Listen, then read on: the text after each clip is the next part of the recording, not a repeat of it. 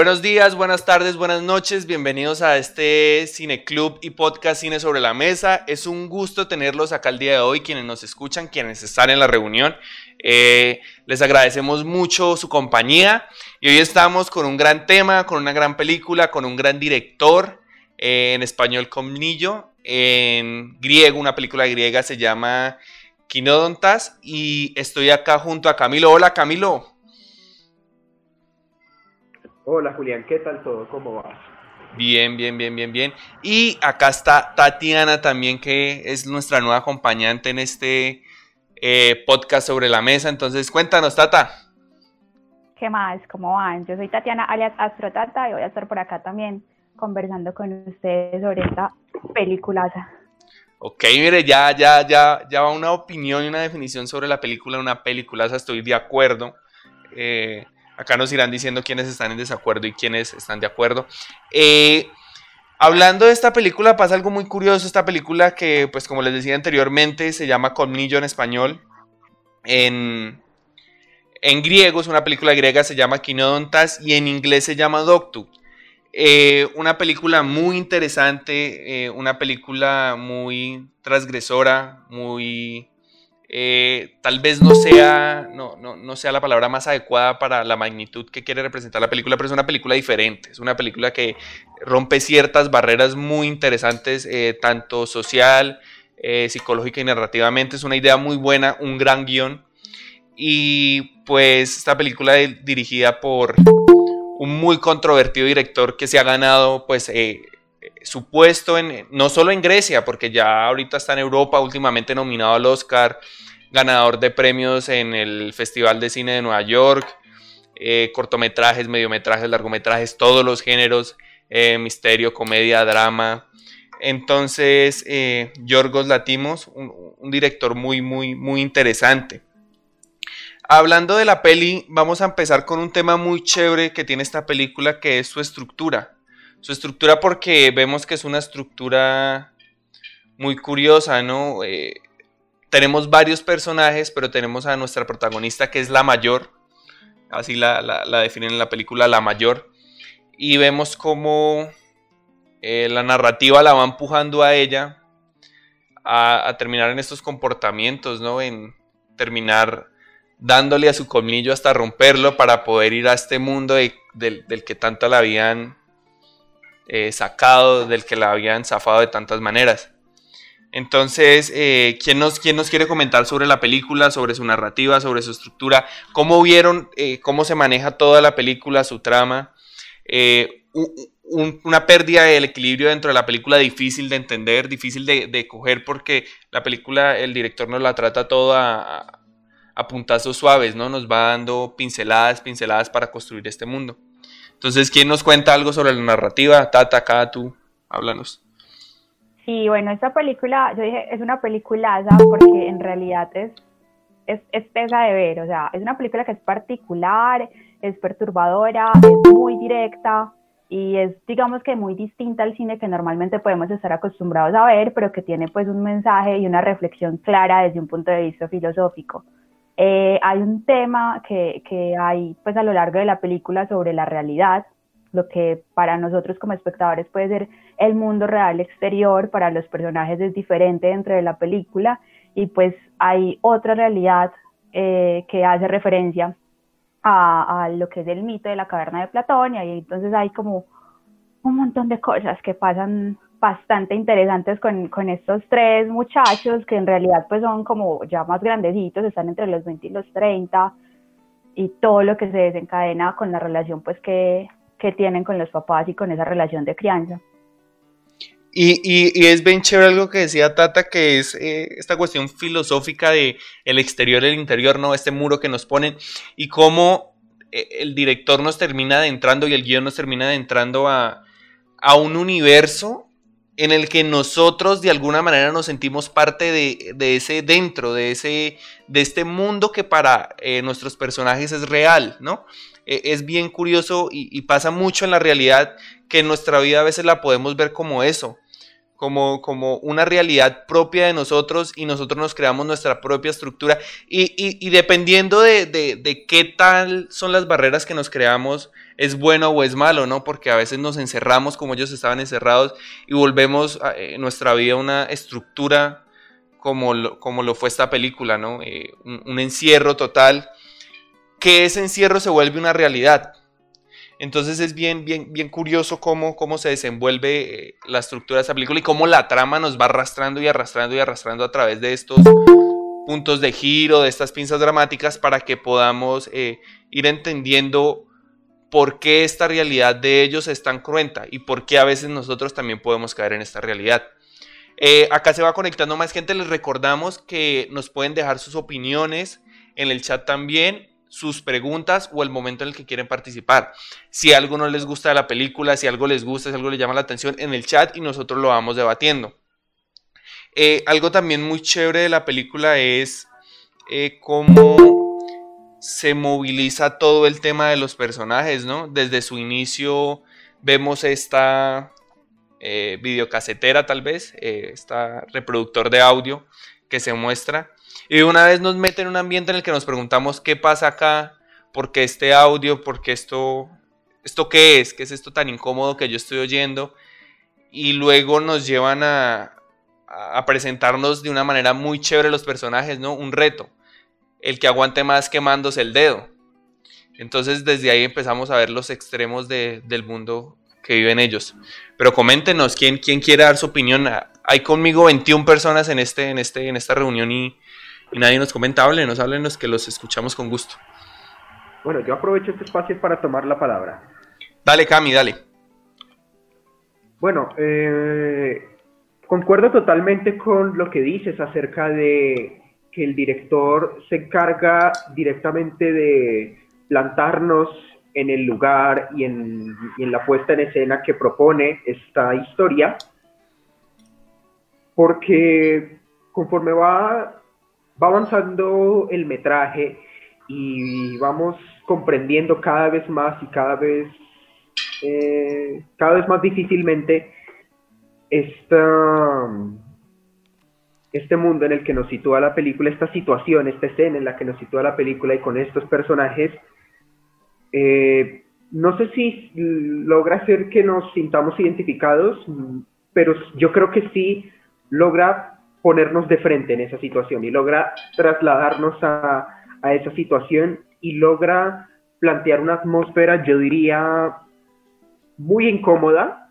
como, como incluso en, un, en una charla previa que habíamos tenido con respecto a la película, logra ponernos en una situación bastante incómoda, bastante excéntrica y bastante inusual. E inevitablemente yo creo que llega el momento de hacernos la pregunta, ¿qué haríamos en esa situación? ¿Cómo podríamos sobrellevar nuestras propias vidas si fuésemos criados de esa manera? ¿Hasta qué punto llegarían nuestros, nuestros progenitores o las personas que, originalmente desde un principio estaban planteadas para eh, protegernos, mantenernos, orientarnos, adiestrarnos, prepararnos como personas para lo que viene a ser el, todo el transcurso de la vida humana, ¿qué tan distintos es la forma en que, en que nuestros progenitores nos criaron a lo que plantean esta película? Sí, y mire. ¿Hasta qué punto una persona se vuelve sobreprotectora? ¿Hasta qué punto un padre se vuelve sobreprotectora? ¿Hasta qué punto los estamos protegiendo o los estamos realmente quizás, eh, quizás engañando, quizás no contando la verdad entera por miedo a que quizás no tengamos la suficiente fuerza de voluntad para asimilarla? Sí, camino con eso que decís, hay algo súper teso dentro de la película y es entender que, que, cuando hablamos del mundo exterior, nosotros como espectadores inicialmente podríamos decir el mundo real, pero creo que real no viene siendo la palabra adecuada ahí porque en realidad este tema de la realidad pues depende de la percepción y, de lo que está viviendo cada uno de los personajes que hay ahí dentro de, dentro de la historia. Y también me ponía a pensar que finalmente nosotros cuando estábamos pequeños, pues no sé, me imagino que a la mayoría les pasó que en algún momento eh, los papás por intentar, por intentar darnos como una explicación frente a las cosas nos podían decir como no, mira, es que si vos te tragas eh, una semilla te va a crecer un árbol en la barriga. Y eso se convertía en una realidad para nosotros porque era como lo que estábamos viviendo en ese momento. Y creo que es lo mismo que pasa con estos personajes pero se vuelve un poquito incómodo es por el hecho de ser eh, pues personajes ya tan adultos que entonces uno dice como oh, ¿en serio te estás creyendo eso? Y es que abre acá un debate muy chévere que es qué nos está queriendo decir esta película, porque Cami toca un tema que es la familia, los padres. Eh, Tata lo sigue, pero además de verlo como la familia, veámoslo como una sociedad. Veamos estas analogías que estamos viendo, estas metáforas como una sociedad. Porque tal vez el director nos quiere decir, la sociedad nos está, nos, nos, nos maneja, nos manipula, eh, nos crea un paradigma, nos crea una estructura, nos crea un universo que nosotros seguimos. Y, cuando uno no sabe las cosas o no ha visto más allá, es muy difícil poder entender y poder saber cómo salgo de esta estructura.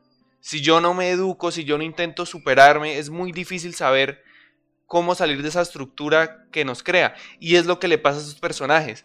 Eh, hay una escena muy chévere en la que, eh, no sé si la recuerden, el chico, el, menor, le pregunta a la, a la, a la mamá que, que es un zombie. Y ella le dice que es una flor muy pequeña y amarilla. En ese momento ella le está sirviendo un zumo, un, jugo de zumo que es un índice a lo largo de toda la película. Y él se lo toma. Y luego se toma otro vaso. Y yo siento que acá el director nos quería decir, a nosotros nos plantean un mundo y nosotros no lo creemos. Y además de que nos lo tomamos entero, nos lo volvemos a tomar. Entonces es como que toda la película nos va dando índices diciéndonos, no solo su familia, estamos en un mundo que nos quiere decir y contar las cosas como Él las quiere poner, como nosotros lo queremos poner y no como ustedes pueden llegar a arriesgarse a, entenderlo. Porque esta escena que les digo del, jugo es, es clara. la mamá le dice una mentira y él se la toma entera. Y se la reitera y él se la vuelve a tomar. Entonces es, es bien curioso ver cómo, trata un tema del adoctrinamiento social el director y el guion en esta película. Bueno, eh, perdón, yo me... Ay, perdón. Dale, dale, dale, dale, tranquila. Dinos tu nombre. pedir la palabra por acá, pero ah, pues nos, puede decir como sea, interviniendo. Eh, sí, claro. Sea, no hay ah, listo, listo, listo. Adelante, bienvenida. Frente a eso que decías, claramente sí hay como una extrapolación de lo que pasa a la familia, a lo que pasa eh, dentro de la sociedad y creo que ahora tocando el tema de las analogías, no solo el del vaso, sino acabas de acordarme de, la, de cuando el padre va a recoger al perro, ¿no? La primera escena en la que nosotros lo vemos, están cogiendo el perro a palo. Entonces el papá va y dice como quiero recoger a mi perro y ahí hacen realmente una analogía muy interesante con los perros que se puede equiparar a nosotros, ¿no? Eh, eh, los, perros son como arcilla y hay que, hay que educarlos de cierta manera para que en el futuro usted quiere un amigo o usted quiere un perro que le vaya a morder la mano, algo así, como usted no quiere un perro que se le revele, ¿no?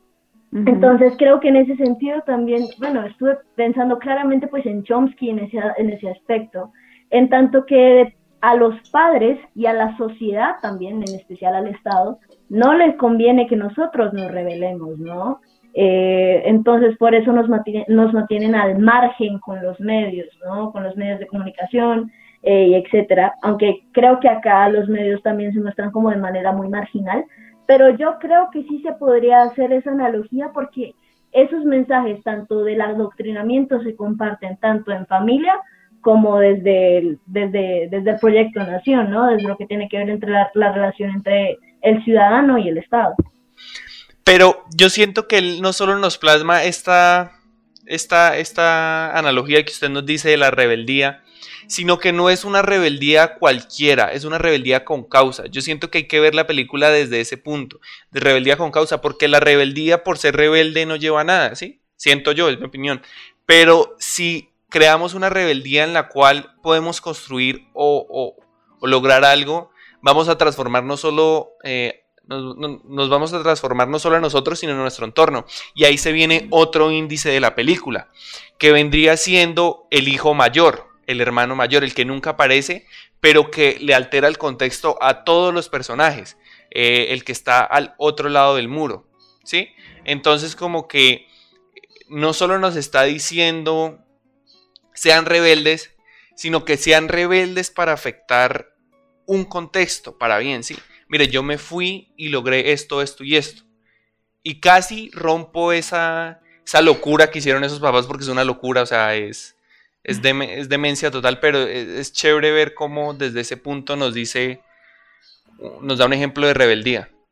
Ahí Andrés en el chat nos está diciendo que quiere agregar algo a lo que nos estaba diciendo Frijolita. Dale Andrés, dale. Hola, ¿cómo van? ¿Me escuchan? Sí, sí, sí. Ok. Eh, quería, quería, agregar ahí también con eso del, del perro. Se me hace que es algo muy recurrente y es muy importante porque siento que está haciendo como una metáfora de que los hijos son unos perros. Porque, y al final nos cuestionan si realmente son humanos, o sea, cuál es la diferencia entre ser humano y ser un perro en esas condiciones en las que vivían, que les decían que hagan tal cosa y ellos iban y la hacían. Y si te das cuenta, ellos reaccionaban mucho por impulso, sus juegos a lamerse como si fueran un perro, al sexo como lo, más instintivo, lo más trivial. Y, y, pues cuando, cuando él va precisamente a esa parte y que le dicen que qué tipo de perro quiere y eso, básicamente es lo que está haciendo con los hijos. Quieren unos hijos que, que lo obedezcan o quieren unos hijos que sean rebeldes y, o, o incluso quieren unos hijos que, que tengan incesto, ¿no? Eh, y todo es por lo, sea, no sé, como que al final me hace pensar que el director también quiere plasmar eso, esa diferencia de entre humano y animal, y ellos en qué cabrían. Sí, Yo quiero agregar algo ahí. Ah, bueno, Cami. gracias. no, Dilo tú. Gracias, gracias. Eh, me parece que ahí Andrés acaba de, de plantear un punto muy importante y fundamental dentro de la película, que viene ligado con todo lo que venimos diciendo, que yo antes iba a agregar que, que esto incluso rememora un poco a aquella frase en la película de Truman Show que menciona el director Christoph cuando le preguntan que por qué cree que Truman nunca llegó a saber de la realidad del mundo en que vivía, es decir, que realmente su vida era un programa de televisión, y Christoph responde con esta frase que dice, nosotros simplemente aceptamos la realidad que se nos presenta. ¿Cómo? Y pues ese, ¿Qué dice en la puerta? esa cita se aplica perfectamente eh, a la película en el que ya vemos desde el principio en que los chicos han aceptado completamente la, la realidad que le plantearon sus papás y eh, hasta, hasta ese entonces pretenden continuar con esa realidad que le plantearon sus progenitores. Entonces, con lo que con lo que con lo que dice Regina Andrés es precisamente quizás como eh, lo que lo tenía anotado por aquí y era precisamente algo fundamental de la película que me parece es precisamente el carácter autoritario del padre que se presenta como una clásica figura arquetípica de un patriarca. Yo sé que el concepto del término o el término del, patriarcado es, ha estado sujeto a muchas controversias y sobre todo en los últimos años, pero al ver la película no nos cabe ninguna duda de que el hogar donde vive esta familia tiene una estructura patriarcal. Y pues es evidente, el patriarca decide el futuro de sus hijos y los adiestra como si fuesen perros o, o incluso, o más general, como animales en busca de una recompensa es incluso yo creo que mm, un término o una educación muy cercana incluso a la escolástica. Sí.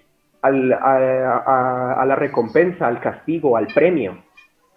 Sí, sí. sí, Cami.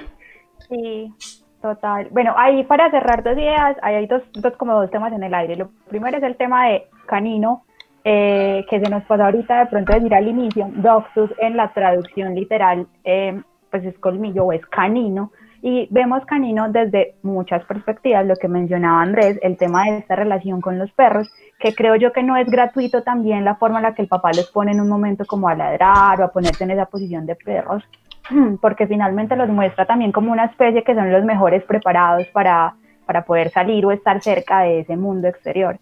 Entonces lo primero era el tema de caninos y ya lo otro es lo que venía diciendo entonces eh, la compañera y lo que estaba hablando también Cami y es el tema de que el cine de, de Yorgos pues es un, un, cine que nos propone un, una reflexión basada desde la crítica entonces nos están hablando de que hay algo más allá que alguien no quiere que veas eso es lo que se da en la película y tal vez eso es también lo que se está llevando a la realidad hay algo más allá que alguien no quiere que veamos Sí, no, y, todo este tema es muy interesante, ya lo vamos a seguir discutiendo.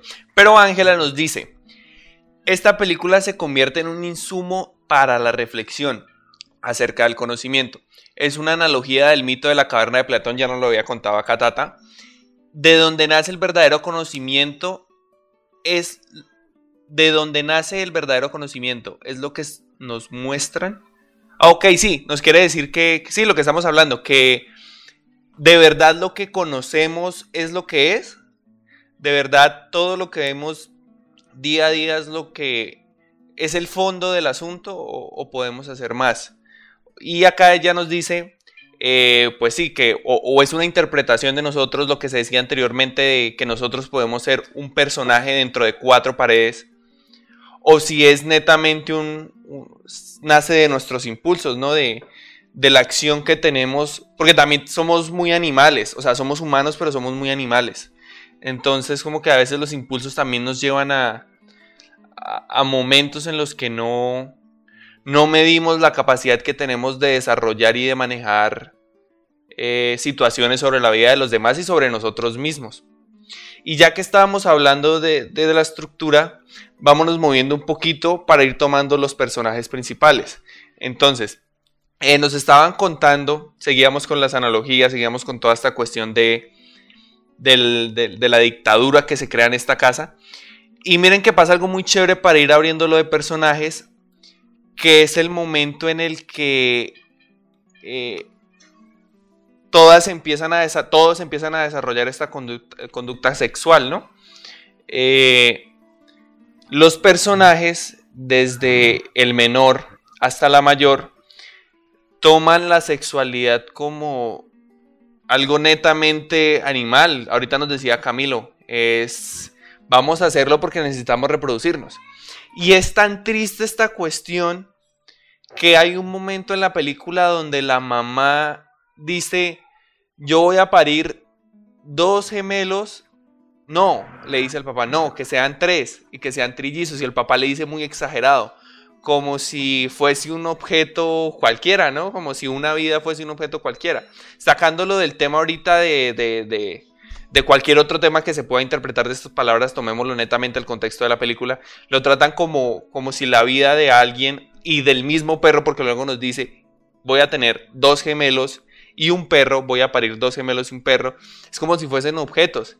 Entonces alguien empiece a hablarnos de los, de los, de los personajes, la mayor, la menor, el papá, la mamá, este personaje tan curioso que es Cristina, que termina siendo nuestro recurso para que la película eh, dé sus puntos de giro. Entonces, ¿quién nos cuenta sobre los personajes? Bueno, yo empecé hablando un poquito acerca de, de la figura del padre, así que me gustaría seguir trazando la ruta desde ahí. Entonces, eh, como comentaba, efectivamente tenemos este hogar con una, eh, con una estructura patriarcal y con una, y con una figura extremadamente autoritaria y, em, y, que, y que define sobre el futuro de sus hijos y con la técnica escolástica del castigo y el premio. Y pues, eh, por supuesto, como es lógico, todo esto, este personaje lo hace desde lo que él considera lo mejor para sus hijos, pero yo creo que hacia, sobre todo hacia, hacia lo que ocurre en el, en el desenlace de la película, eh, surge quizás una, una interrogante bien interesante, y es que em, el padre ha hecho hasta lo imposible para educar a sus hijos de la manera en la que, de la manera en la que él considera. Y hasta este punto, los hijos habían permanecido y habían seguido al pie de la letra todo lo que sus padres consideraban eh, adecuado para, para su correcta educación y su correcto crecimiento. Pero a pesar de esto, en el desenlace de la historia tenemos con que su hija mayor, aún siguiendo sus reglas, que es el abandono de, de su colmillo, de su, de su canino, para, para por, por, fin tener la oportunidad de abandonar su hogar.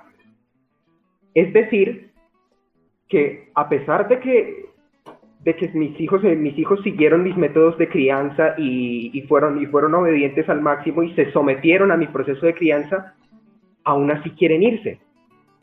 ¿Por qué quieren irse? ¿Estoy haciendo algo mal? Sí. Total. Bueno, no sé si ahí sea como un punto válido porque sé que hay personas que están conectadas en este momento con nosotros ahí en el podcast que no han visto por completo la película. Para dejar claro entonces, es la historia de un matrimonio, un matrimonio que es loquísimo cuando lo vemos de entrada.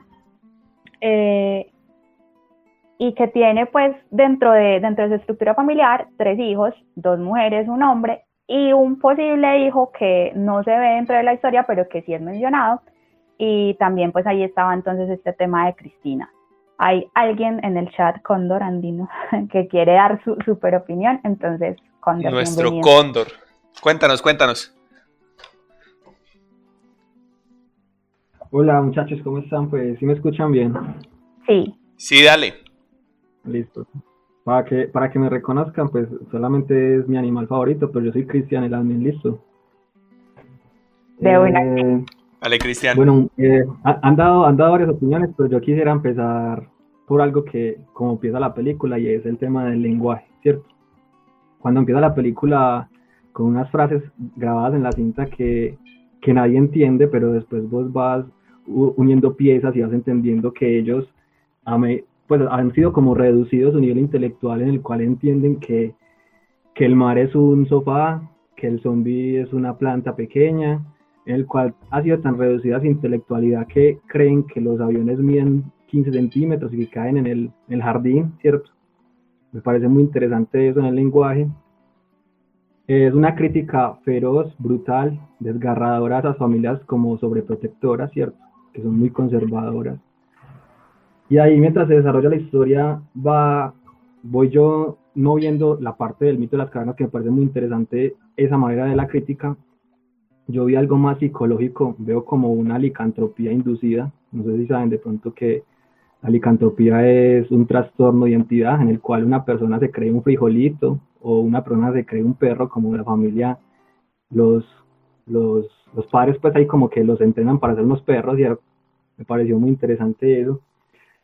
En la parte de la identidad, es una película enferma que no cualquiera puede digerir, no es para todo mundo y ya hablando de planos, me pareció muy interesante lo dominante del color blanco durante todo. Y los planos muy estáticos, se me asemejó mucho al cine de Haneke. No sé si han visto de pronto Cache, esas películas de Haneke. Sí, sí, ya más eh, adelante iremos tocando. La parte del, lenguaje. Sí, súper. Mira, ya que nos hablas del lenguaje. Sí, ya, ya, ya para, dale, dale, terminar dale. ahí. Para terminar ahí, hubo una, una escena que amé mucho, una escena que amé mucho, que me encantó, es la escena en la que hacen un guiño al flash dance de, la película de, de Adrien Lien. No sé si la han visto, de pronto vos puedes ahí buscar el, el flash dance. Es un guiño excelente, me encantó esa escena. Incluso porque cuando sale del, plano general y pasa a donde, está, donde están capturando a toda la familia, la persona que está bailando jamás tapa al, al hermano. Uf, me pareció excelente. Si puedes ahí de pronto mostrar el dance. Bueno, y ya, eso es lo que quería yo como aportar. Con lo que nos dice Cris, hay dos temas que podemos entrar a, tocar. Uno es el tema de la fotografía, que pues la frijolita también quiere, está hablando ahí en el chat que quiere opinar sobre la fotografía y el uso del color blanco.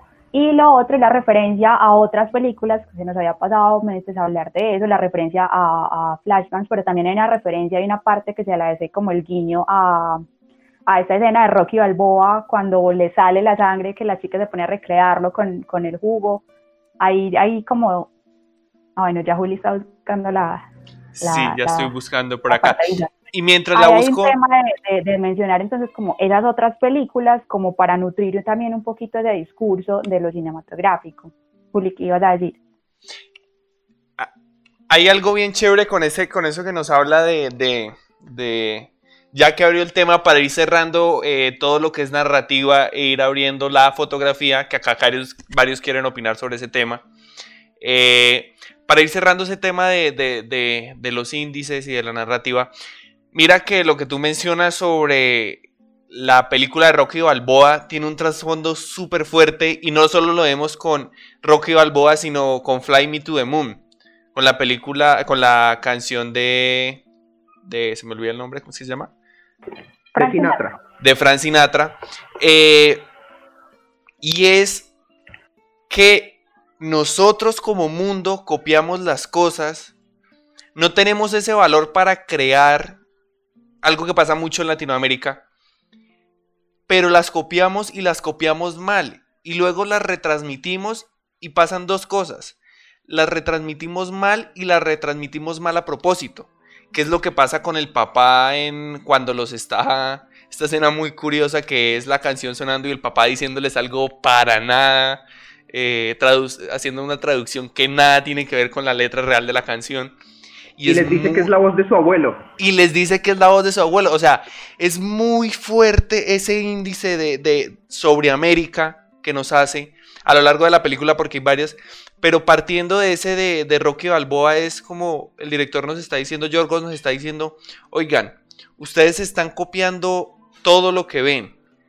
Lo intentan transmitir, pero lo transmiten mal porque están encerrados en esto que yo les quiero decir. No quieren ver el más allá, no quieren ver que hay, que hay muchas narrativas, muchas ideas, muchas eh, historias que podemos crear, que podemos, muchos movimientos que podemos hacer, pero nos detenemos y nos conformamos con lo que ya está.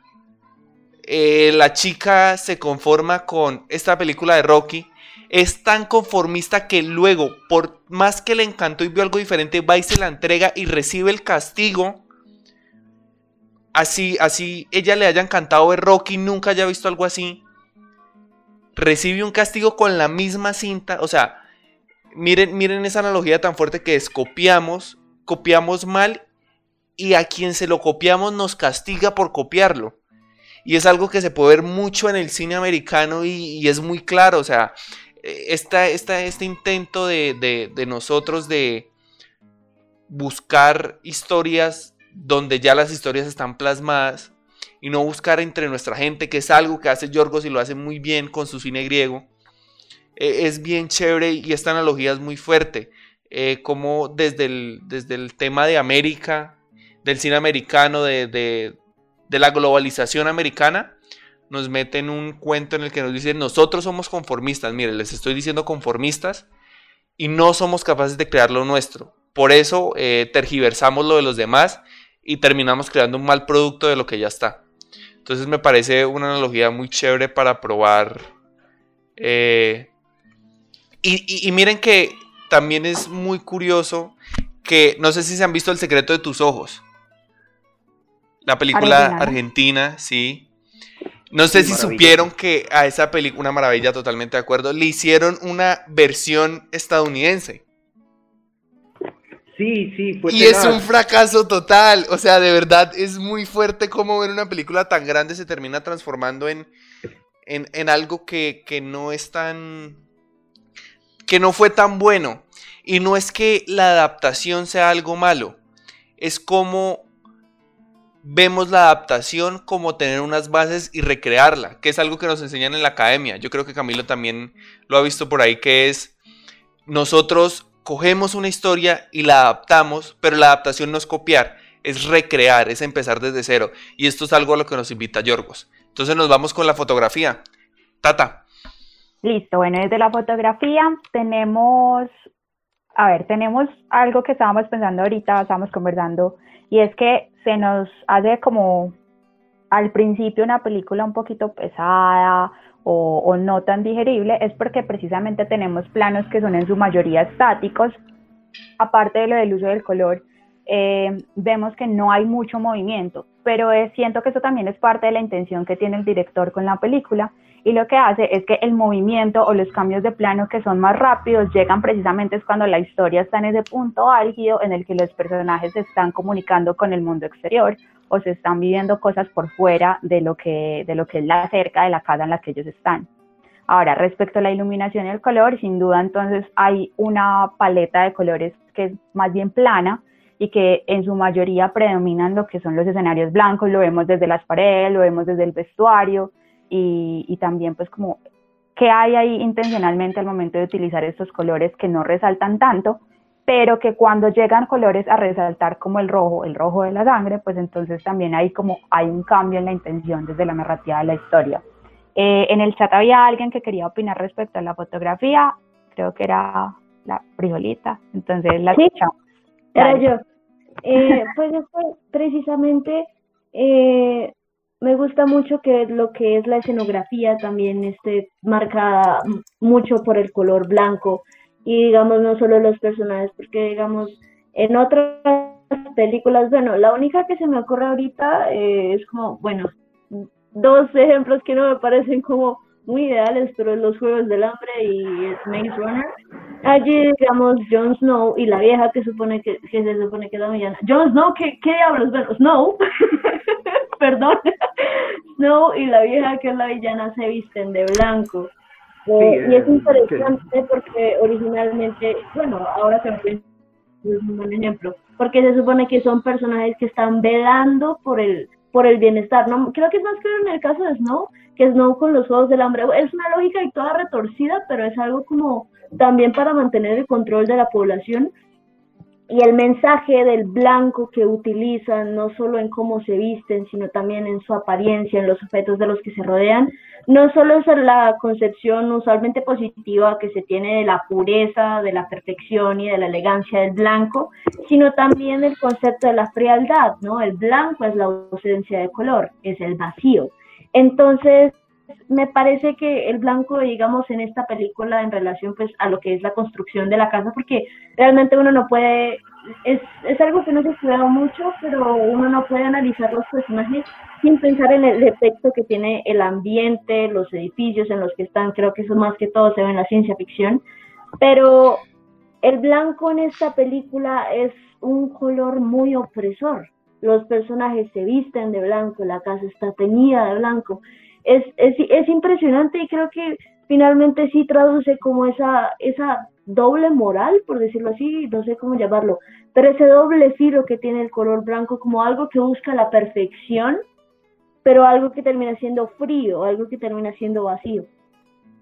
Lo que tú dices, eh, Laura, y la analogía que hiciste con, con los personajes de estas películas, que pues son más de cultura popular que otra cosa, pero tienen un paralelismo bien interesante con respecto a lo que dijiste respecto al color blanco. Por ejemplo, el, el ejemplo más claro que, que tengo ahorita en la mente es precisamente el del personaje de Snow, el presidente Snow de los Juegos del Hambre, que es interpretado por Donald Sutherland y la forma en que yo lo veo es que ese también color blanco que eventualmente lo caracteriza a él, no solo en su vestimenta, por ejemplo, su, su pelo canoso es de color blanco y demás, yo lo veo incluso también como un disfraz, como una apariencia.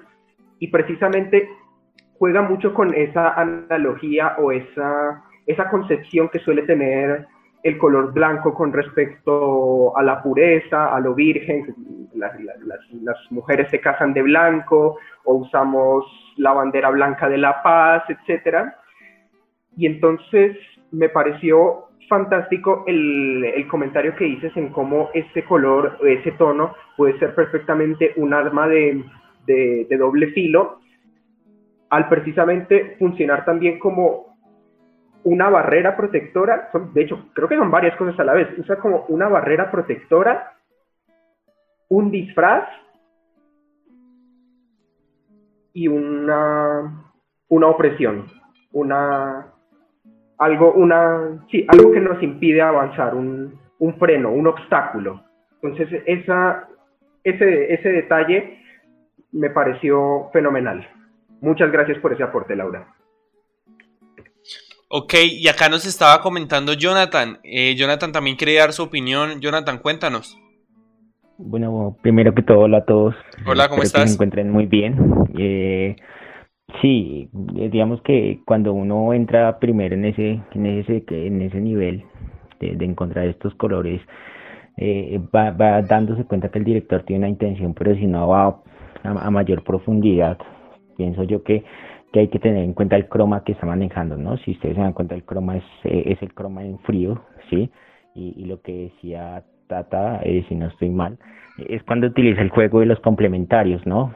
Y es cuando hay una recaída o hay un, un giro, un giro, digamos que en la literatura se llama un giro literario, ¿no? Un giro, un cambio de escenografía.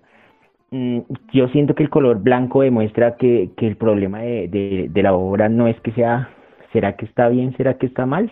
Eh, Yo creo que eso es, eso es lo que menos le interesa al director. Yo creo que lo que nos quiere mostrar es cómo se crea una ficción y cómo esa ficción es funcional. ¿Mm? Es el, el elemento principal de él. Eh, si ustedes se dan cuenta, eh, la casa está bien, eh, la vida de ellos está bien, que dentro de todo que su lugar es externo hay un problema porque no hay una verdad concreta, sí, claro, pero, pero funciona. Y, y siento que por eso es el color, ¿no? El, el color neutraliza. Otra cosa que quiero decir es, en la construcción de personajes me parece maravilloso. Si ustedes se dan cuenta, las mujeres tienen una curvatura eh, eh, como, como defensa, como codependencia, ¿sí? Siempre están como agachadas, siempre están como, como, como enroscadas.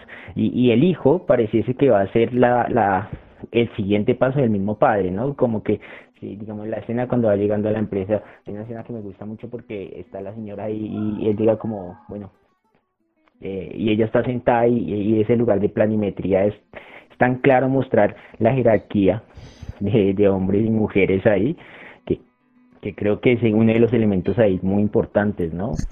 Eh, otra, otra cosa que también quería añadir es eh, el tiempo, el tiempo fílmico, ¿no? Eh, definitivamente siempre hay una tranquilidad porque me gusta la idea de que, de que este director rompa la estructura aristotélica, ¿no? Ya no, ya no vemos los problemas así de giros tan, tan abruptos, sino que eh, ese giro que se da es por unos colores tan sencillos. Eh, entonces quería como añadir esas cositas. Sí, es muy chévere lo que nos hablas eh, sobre el color, ya lo hemos comentado varias veces, y sobre eh, el paradigma aristotélico que luego nos lo vienen a enseñar en, en varios diversos libros de guion y de narrativa.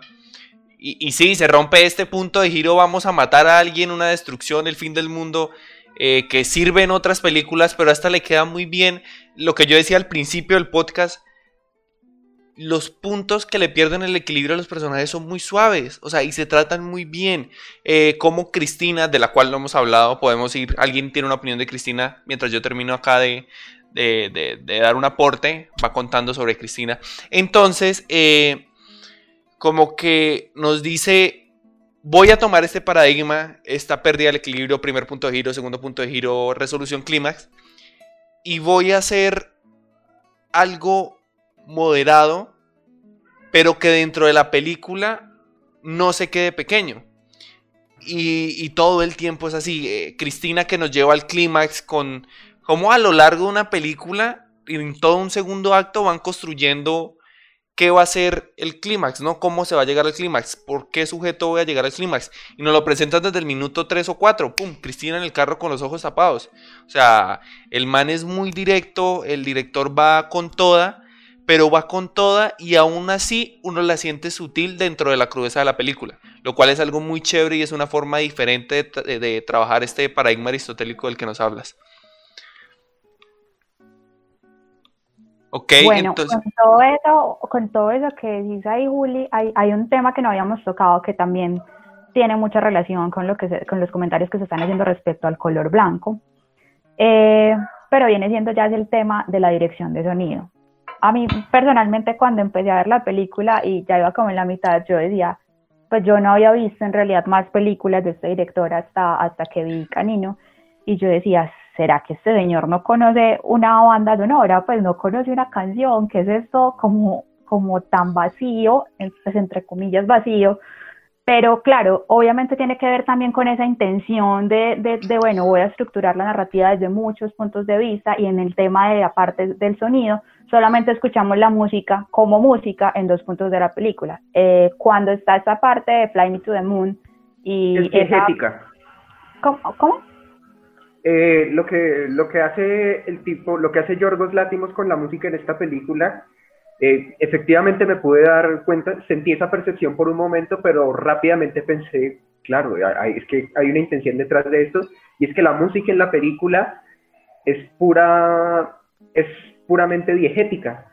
Es decir, que es, es producida únicamente por medios que vemos en pantalla. No hay nada detrás, digamos. Total, y que bueno, esos dos puntos en los que la vemos finalmente son esa parte de Fly Me to the Moon en la que el papá lo que está haciendo realmente es tergiversar el significado que tiene la canción para dejar claro su mensaje o esa forma de adoctrinamiento y de crianza que tiene sobre los hijos, y la otra en la que el hijo está tocando la guitarra, que me parecía muy particular, y yo decía, a ver, pero pues sabe tocar guitarra y todo, ¿en qué momento habrá aprendido si, si la música no es como algo importante dentro de la historia?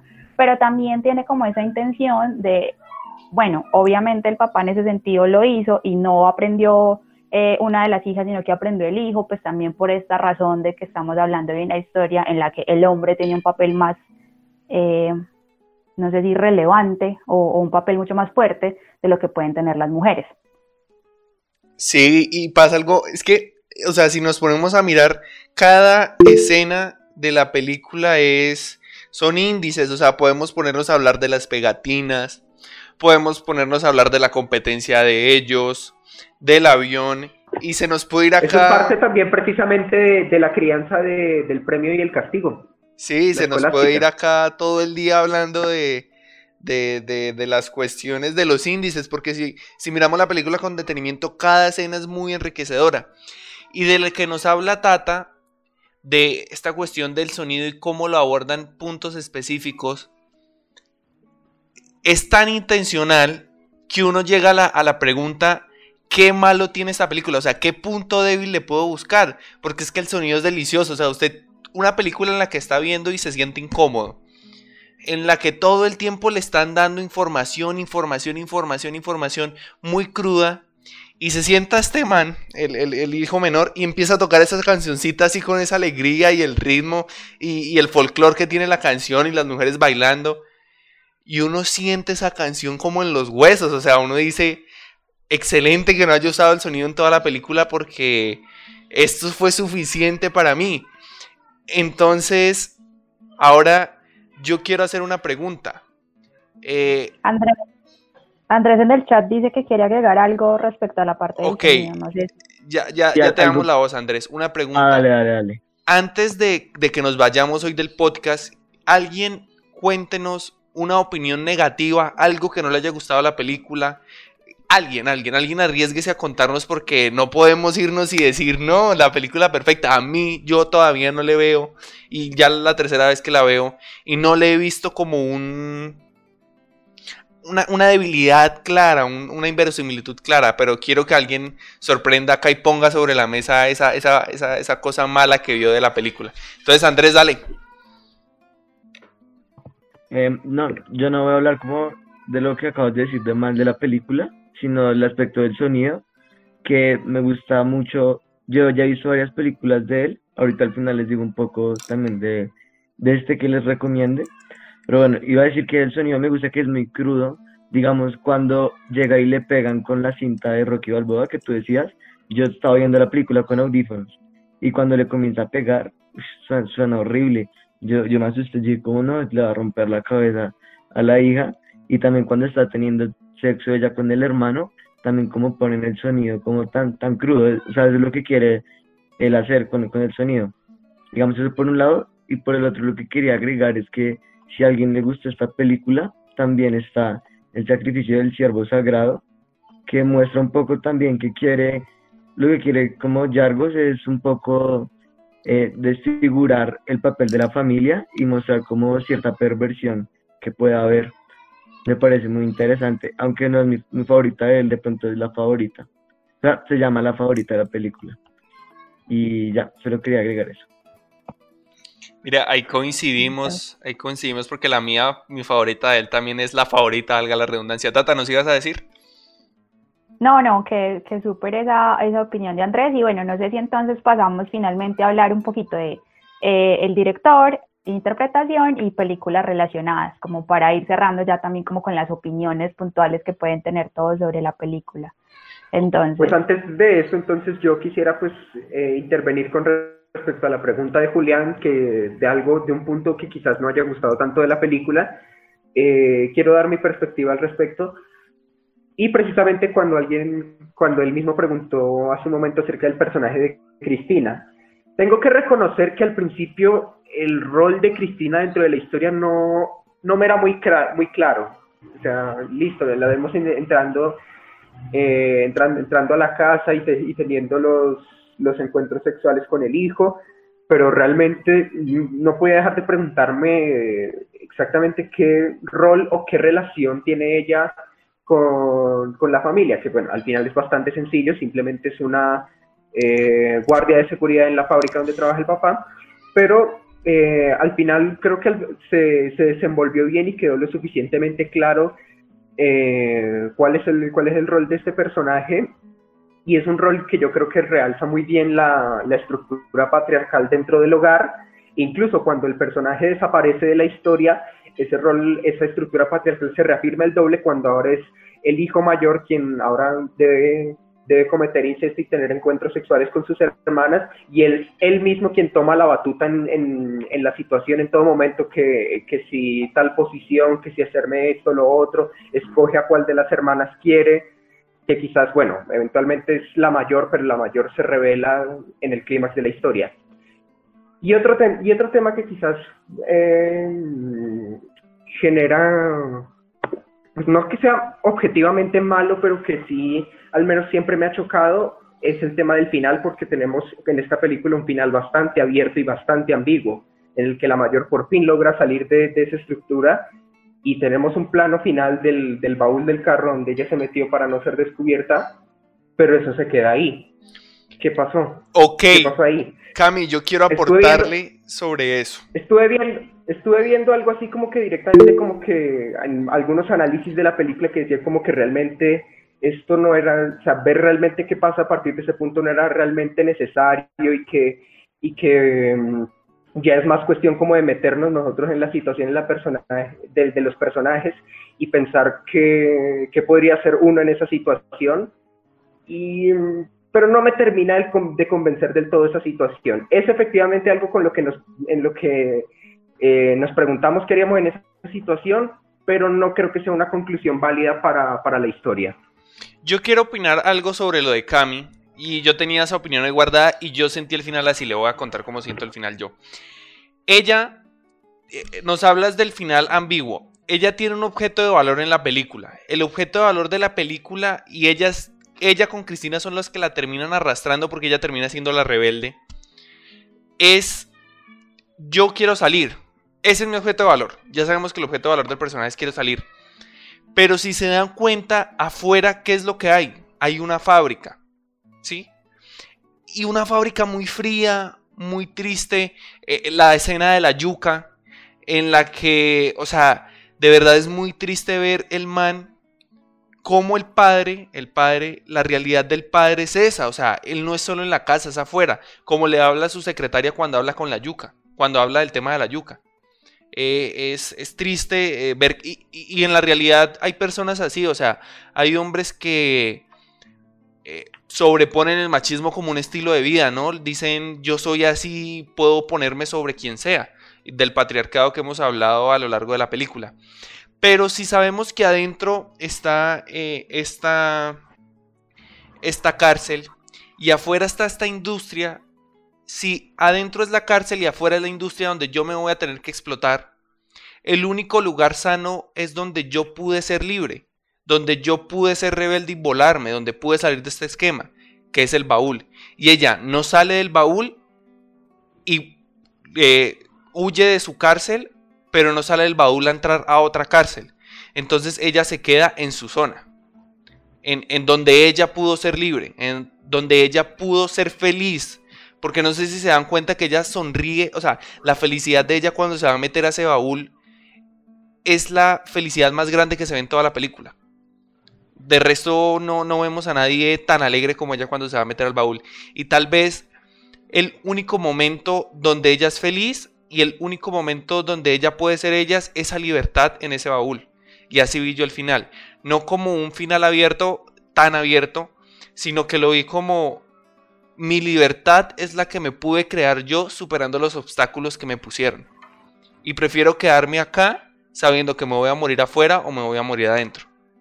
Entonces me parece que desde ahí visto así yo sentí el, el final.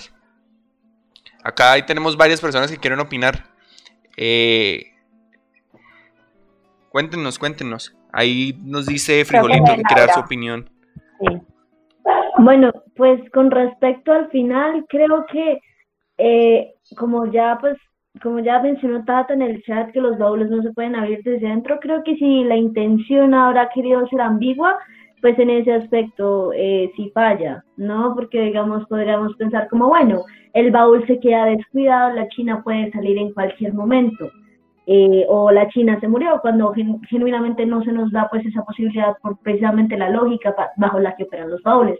Es algo así como lo que intentaron hacer con, con la adaptación de American Psycho, que finalmente no quedó tan ambigua como en el texto, sino que tomó posición por algo, pero yo creo que en ese sentido podemos aprovechar ese final también eh, y yo viendo desde lo yo viéndolo desde una perspectiva distinta finalmente pues no sé como que supongo que algo debe haber de libertad en la muerte no en escoger cómo uno muere y escoger cuándo. Entonces pues yo yo pensaba como tenemos esta casa que es completamente hermética de la cual no se puede salir de la cual los personajes voluntariamente no salen porque están adiestrados a eso, eh, pues genuinamente lo que tú dices, como adentro está la casa y afuera de la casa pues está una industria, está una fábrica. Los demás lugares no se nos deja explorarlos tanto y si algo es desde la perspectiva de Cristina y pues Cristina tiene los ojos tapados, entonces tampoco podemos inferir mucho. Entonces, ¿Dónde hay libertad si no es afuera ni tampoco es adentro? Pues en la muerte, supongo yo. Esa sería como, se me acaba de ocurrir y pues no sé si tenga mucho sustento, pero, pero como sí, relacionado con ese tema al final lo acabo de pensar así. Y yo también lo sentí más o menos así, tal vez no con la muerte, pero sí con que ella se quiso quedar ahí, o sea, tal vez no le encuentro un final, de ella se murió, quedó viva, la sacaron, la volvieron a meter, eh, porque nos botan un índice de que si el hermano mayor se fue hay dos opciones. El hermano mayor, el que nunca se ve, o lo mataron los mismos papás o huyó y nunca más volvió. Entonces como que hay unas cuestiones abiertas que, que sí quedan para la, para la interpretación del público. Quedan para la interpretación del público. Acá alguien más nos quería dar su opinión. Por acá vi en el chat. Eh, alguien, alguien más, alguien más. Ok.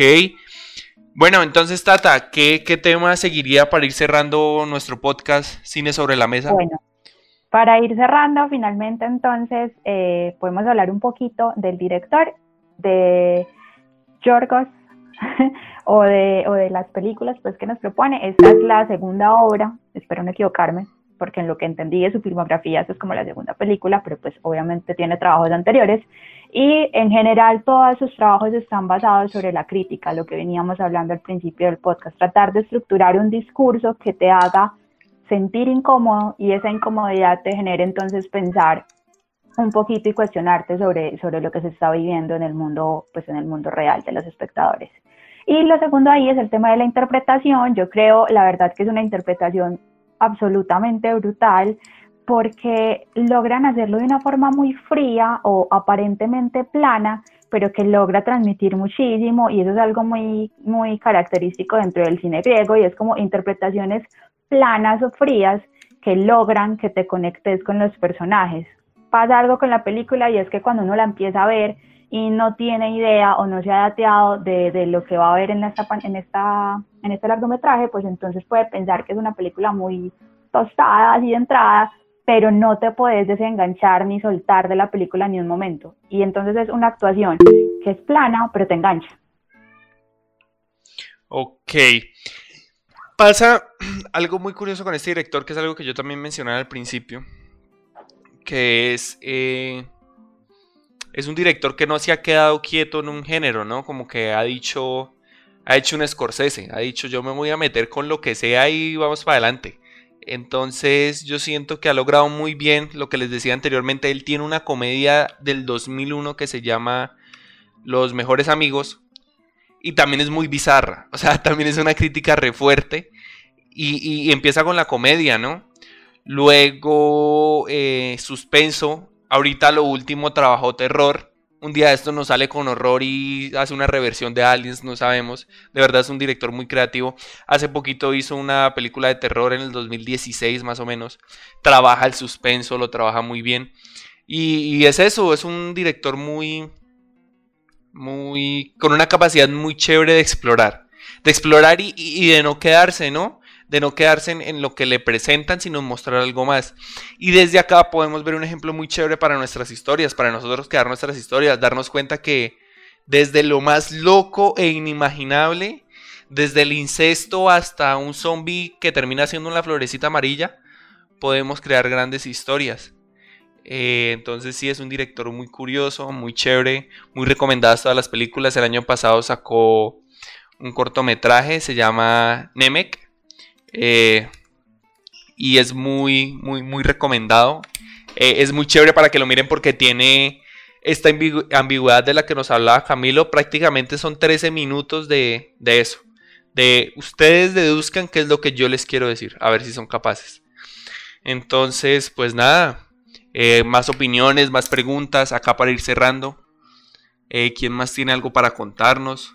Bueno, para tocar también esta, yo también esta este último apartado hablando un poco de, del director o de, distintas citas similares, no estoy tan familiarizado con el trabajo de Yorgos, aparte de esta cinta solo he visto La Favorita, y em, conforme, eh, de acuerdo a lo que yo he visto hasta ahora, yo creo que Yorgos puede estar trabajando mm, un concepto que es lo que el director sueco icónico Ingmar Bergman denominaba como la búsqueda para acabar con la autocomplacencia.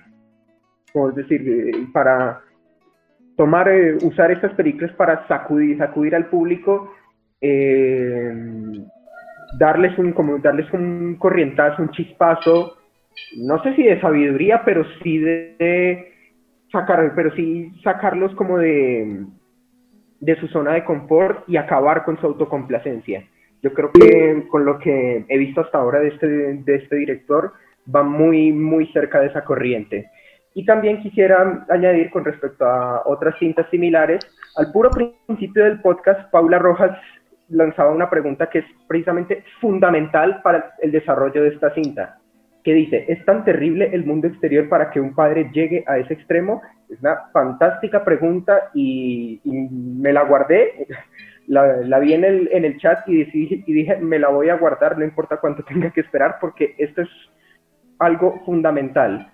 Eh, en ese sentido, incluso cuando veía la película, me recordó un poco a esta película, no sé si la hayan visto, titulada La Aldea, de, que es de M. Night Shyamalan, a quien seguramente recordarán por El Sexto Sentido o El Protegido, que es precisamente eh, una sociedad, aunque ya un poco más generalizada, porque ya no tenemos un hogar, una casa o una familia, sino toda una comunidad de ciudadanos que, que crean una aldea incluso situada en otro tiempo para alejarlos de, la, de una sociedad violenta. En paralelo con esa película, yo creo que en, en la aldea Shyamalan también hacía una crítica, pero yo creo que más como hacia, la, hacia la sociedad moderna que a, que a los mismos responsables de, la creación de esta idea falsa y quizás hacía una cierta crítica hacia, ¿por qué no? Hacia la, hacia la sociedad violenta o hacia la naturaleza maligna del hombre, pero yo creo que Canino hace un comentario incluso mucho más certero y, adulto y más efectivo que, que la aldea, porque, porque a pesar de que, de que efectivamente logra aislar a su familia y logra bloquear todo, todos esos impulsos exteriores, em, él sigue estando ahí y él sigue formando parte de, de esa sociedad. Así que realmente, ¿qué es realmente, realmente qué es lo que ha cambiado? seguimos impuestos bajo, bajo unas, unas reglas, seguimos estando sometidos a unas reglas impuestas por alguien más y por una figura que representa un estatus superior a nosotros. Vivimos nuevamente en una jerarquía y, e incluso ante, ante la perspectiva de que él tiene del mundo exterior y ante todas estas reglas del, del premio y el castigo y la, bueno, y demás, eh, realmente podemos sacar la conclusión de que incluso el mismo padre tiene miedo de su entorno y de que realmente no, no, se está previniendo ningún peligro, sino todo lo contrario. El ciclo no se ha roto, todo se ha hecho un poco más grande. Eso es lo que, lo que yo quería dar para, para conclusión y creo que es el mensaje quizás más contundente que Yorgos logra con esta película y con el, mensaje con el que con esta película busca sacarnos de esa jodida autocomplacencia. Súper, súper, súper. Eh, sí, no hay cosa que tenga más, más miedo un tirano que sea que a quienes manda sepan la realidad del mundo, ¿no? Y sepan lo débil que es él. Porque un tirano depende de nosotros, depende de nosotros y ese es el mayor miedo que tiene. De que nos demos cuenta de eso, que nosotros somos los que le damos de comer a él. Ya para, ir finalizando acá, Frijolito nos quería dar una opinión. Eh, Frijolito, cuéntanos. También es como, también en ese aspecto de cerrar en lo fantástico, que es lo difícil de ver esta película y en lo que tú decías, porque vi precisamente un análisis de Blade Runner 2049, que fue una película fantástica, pero no le fue bien en taquillas. Y es, es, es cine al que la gente no está acostumbrada, ¿no? El, el, espectador eh, promedio va al cine seguramente a ver películas genéricas, pues que tampoco está mal, pero esas películas usualmente le dan todo desmenuzado, ¿no? Lo complacen, le dan todo lo que quiere. Si hay una, si se levanta una pregunta en algún momento, la película misma la responde después, se lo dan todo desmenuzadito, lo llevan de la manito. Y este cine con ausencia de música, con ausencia de, como de elementos genéricos que caracterizan el resto del cine, nos obliga a enfocarnos en la trama. Es un cine que demanda de su espectador, ¿no? Es un cine que pide que el espectador conjeture, que haga relaciones, que haga sus propias tesis acerca de lo que está pasando, porque en ningún momento el cineasta le va a dar la respuesta al espectador. Sí, eso es algo que nosotros tenemos que hacer, esa es una tarea que nosotros tenemos que hacer y la gente no está acostumbrada a eso. Entonces, por eso es que quizás a muchas personas les cueste meterse con este tipo de cine, películas que no tengan casi banda sonora, que sean silenciosas, con el cinearte y ese tipo de vainas, por lo que ustedes precisamente decían, ¿no? De sacudirnos de nuestra autocomplacencia, de volvernos sujetos activos al ver películas y no tomarlas solo como un medio de entretenimiento, sino también un medio pedagógico, porque finalmente hay un mensaje que ellos nos quieren dar, hay algo que ellos, ellos como que nos quieren sacudir el suelo frente a algunos paradigmas, y eso no se hace de la manera más como impactante si no es en un ejercicio de inferencia de parte de nosotros. Súper. Ya saben, seamos rebeldes con causa no solo para cambiarnos a nosotros, sino para cambiar nuestro entorno. Eh, fue un gusto tenerlos el día de hoy en Podcast y Cine Club Cine sobre la Mesa. Muchas, muchas gracias a todos los que participaron, a todos los que nos escucharon y los que nos van a escuchar. Tata, eh, alias eh, Cuéntanos tu. Alias, Astrotata. Y hablando de alias Astrotata, a todos los que estuvieron conectados, no se les olvide entonces seguirnos en arroba cine sobre la mesa en Instagram para que estén pendientes de las futuras conversaciones. Ok, esto estará subido en Spotify, estará subido en Facebook, en Instagram, todos, arroba cine sobre la mesa, en Spotify aparecemos como cine sobre la mesa y en Facebook cine sobre la mesa. Eh, les hablamos Camilo Aguirre, Tata alias Astrotata y Julián Moreno. Un gusto tenerlos acá. Y nos vemos dentro de ocho días con otra gran película, con otra gran conversación. Esto fue Cine sobre la Mesa. Muchas gracias a todos. Un placer y nos estaremos, seguiremos en contacto y que siga girando el cine sobre la mesa. Chao, chao, chao, chao. Bien. Bye.